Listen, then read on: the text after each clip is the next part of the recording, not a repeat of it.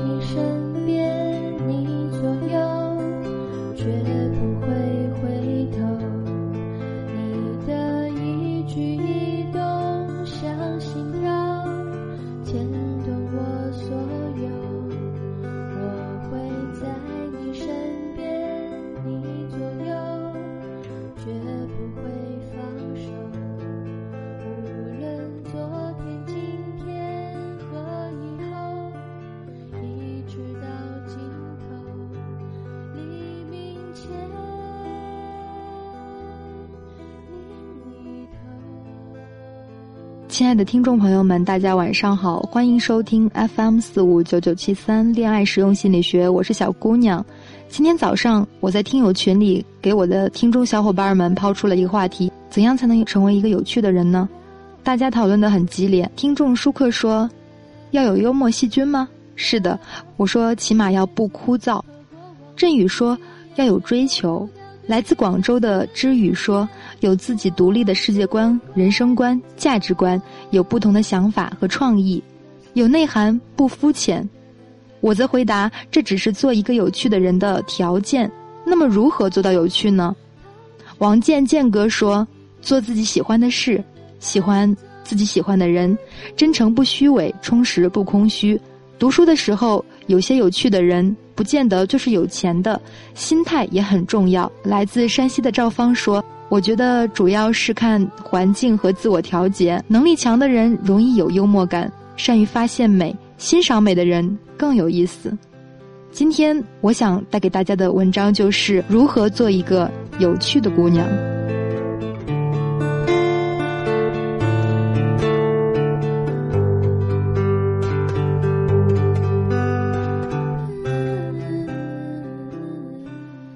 本质上，有趣是一场愉悦的意外，是一种惊喜。它首先是一种意外，人家认为你本来是应该这样的，而你不是。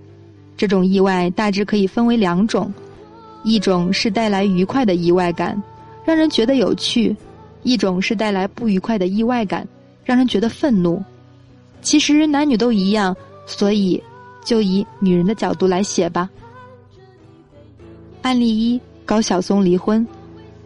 高晓松的离婚堪称自己作死。二零零七年，三十八岁的高晓松迎娶十九岁的西柚米。后来他在接受媒体采访的时候对记者说：“他跟我一起的时候还很年轻，甚至还没有进入社会，所以他的基本世界观都是我塑造的。相比之下，找一个年龄比较大的、被周围圈子的人塑造出来后，你再去改的妻子。”后者多累人呢，而且更容易产生分歧。我老婆对这个世界的看法，甚至听什么音乐、看什么电影，都受我的影响。所以，我们大部分的想法都很一致。我觉得这样很幸福。这段话基本上可以让人确定他们非分不可，因为高首先是一个有追求的音乐人，不是求妻生子、田舍汉。而他是一个以世界观塑造者的形式出现在西柚米的世界里，把西柚米量身定做成自己需要的那个人。我曾经问过一个游戏的开发者：“打游戏很好玩是不是？”他说是。那打自己设计的游戏好玩吗？他痛苦的摇了摇头。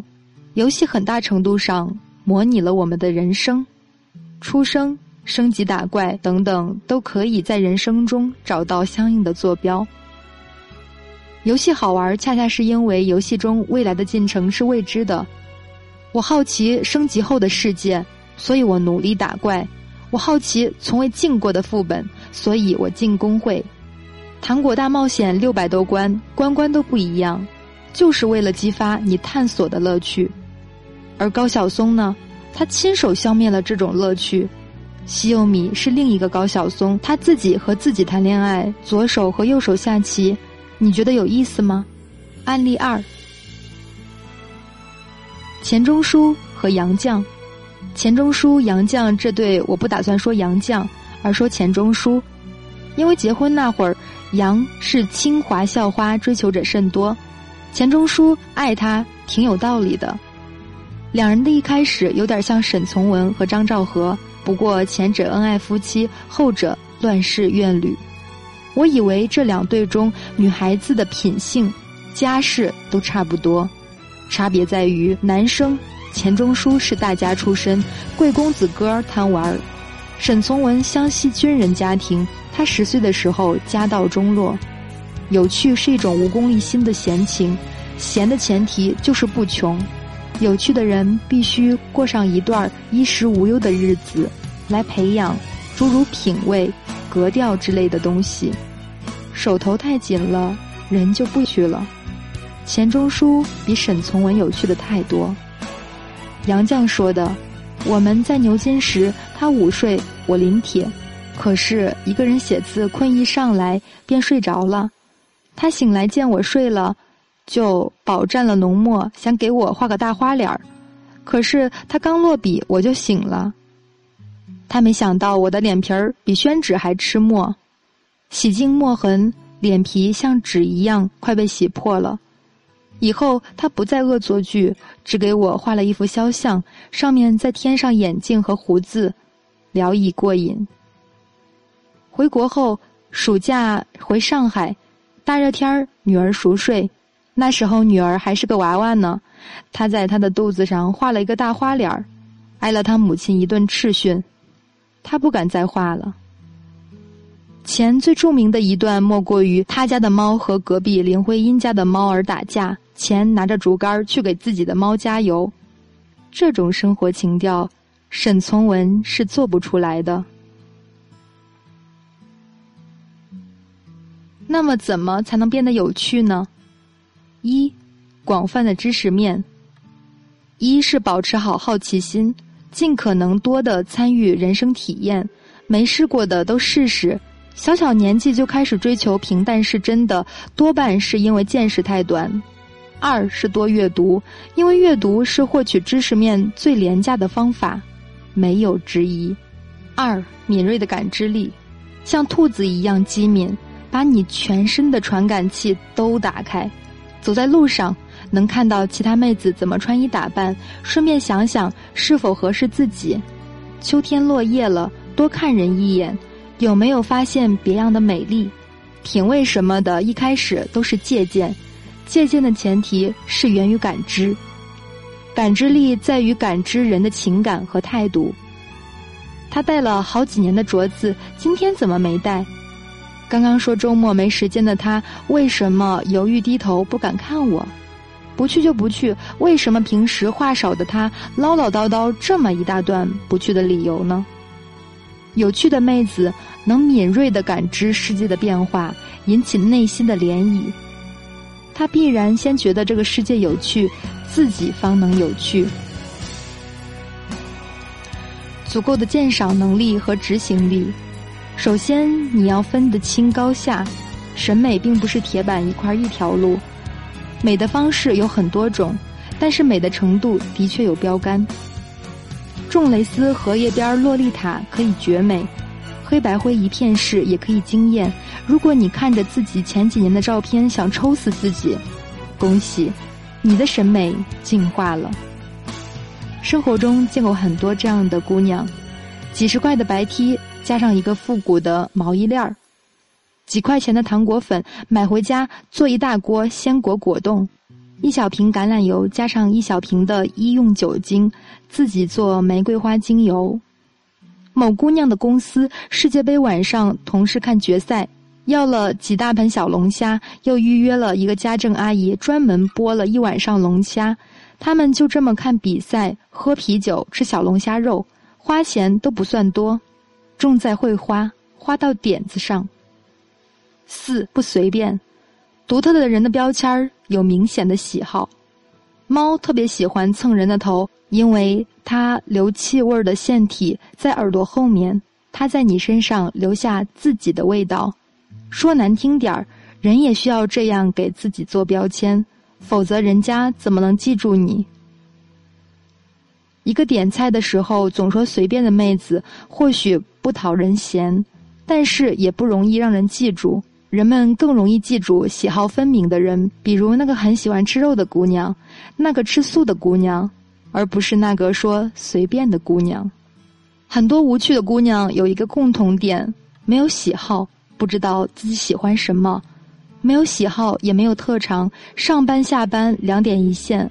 很多时候，我会觉得上班只是一个赚钱的路子，我花时间换钱，下班后才是人生真正的开始，是我想要的时光。没有爱好的人生，万一工作不顺利，很容易觉得心如死灰，了无生趣吧。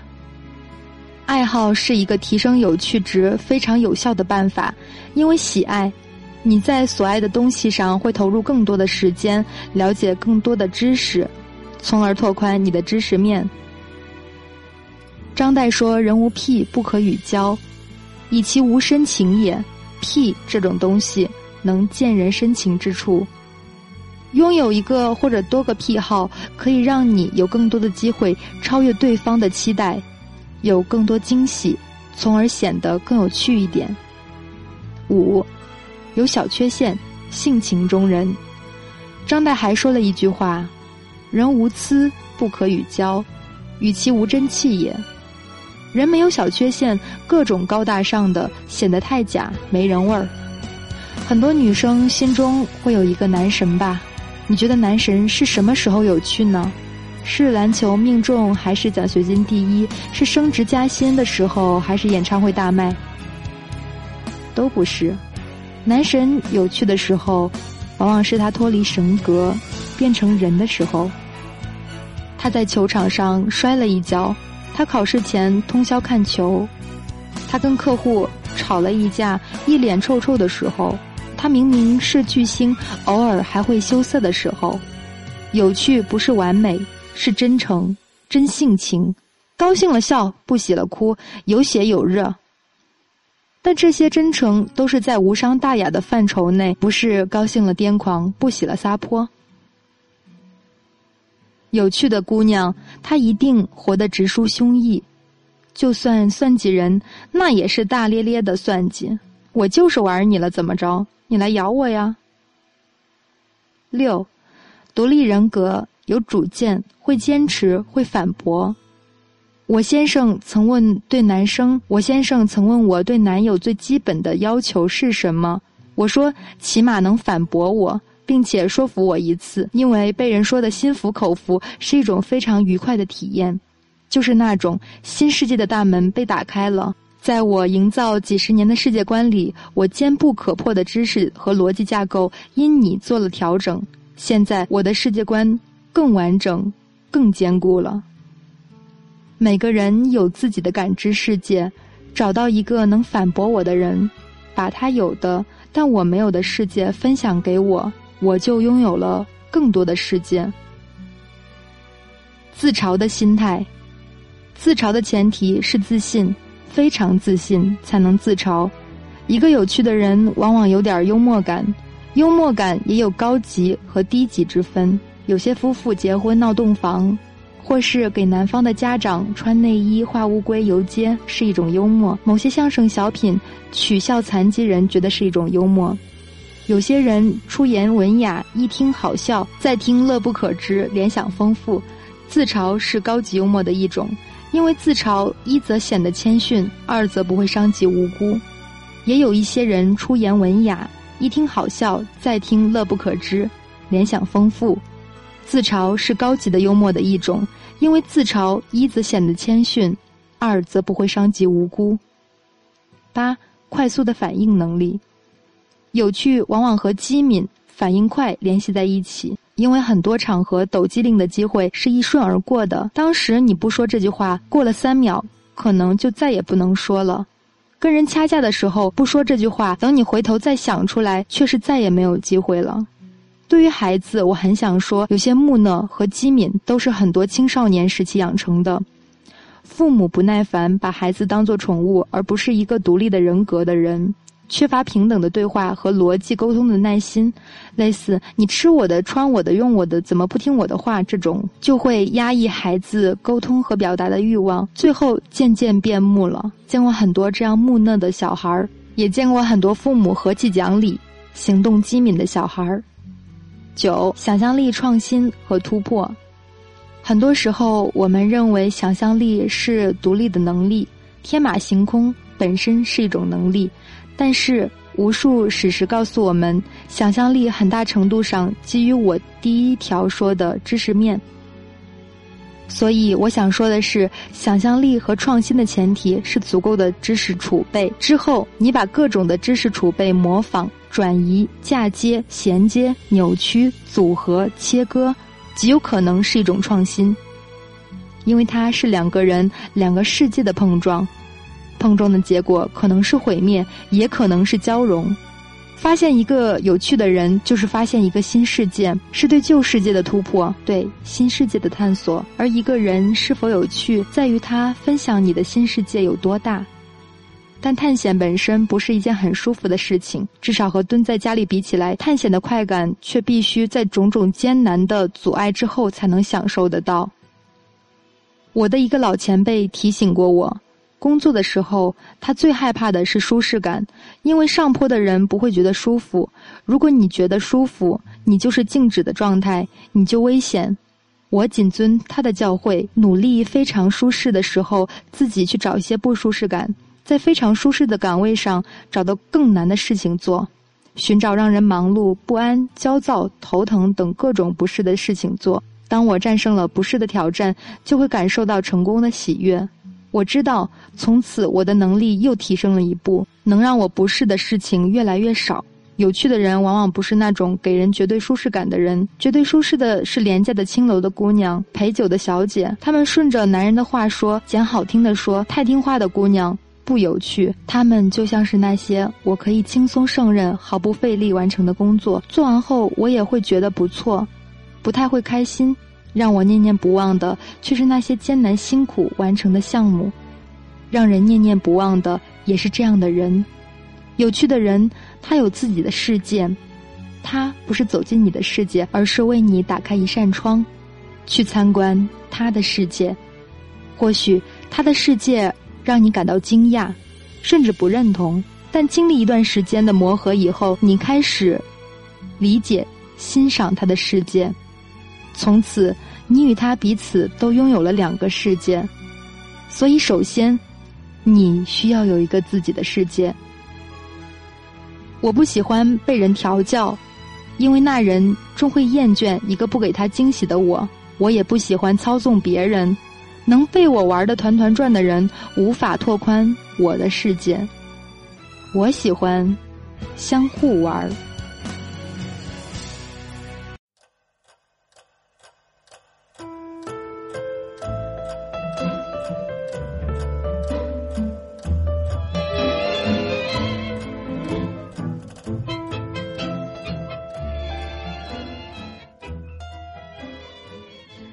姑娘们知道该怎么做才能够变得有趣了吗？喜欢私下跟我交流的朋友可以加我的微信：七九四七零三零七零，我会耐心的倾听你的倾诉，给你我真诚的建议。今天的文章就分享到这里，晚安。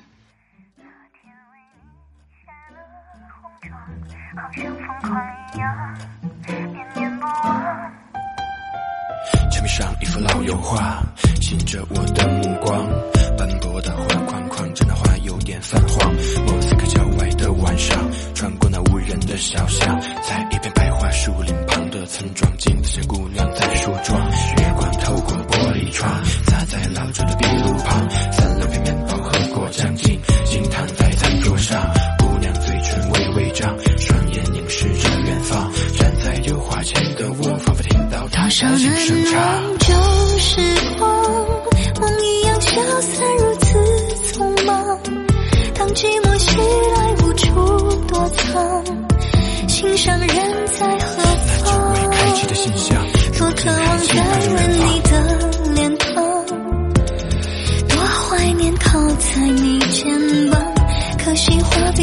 去影响一人有花姑娘锁闭的心房还在守候梦中的新郎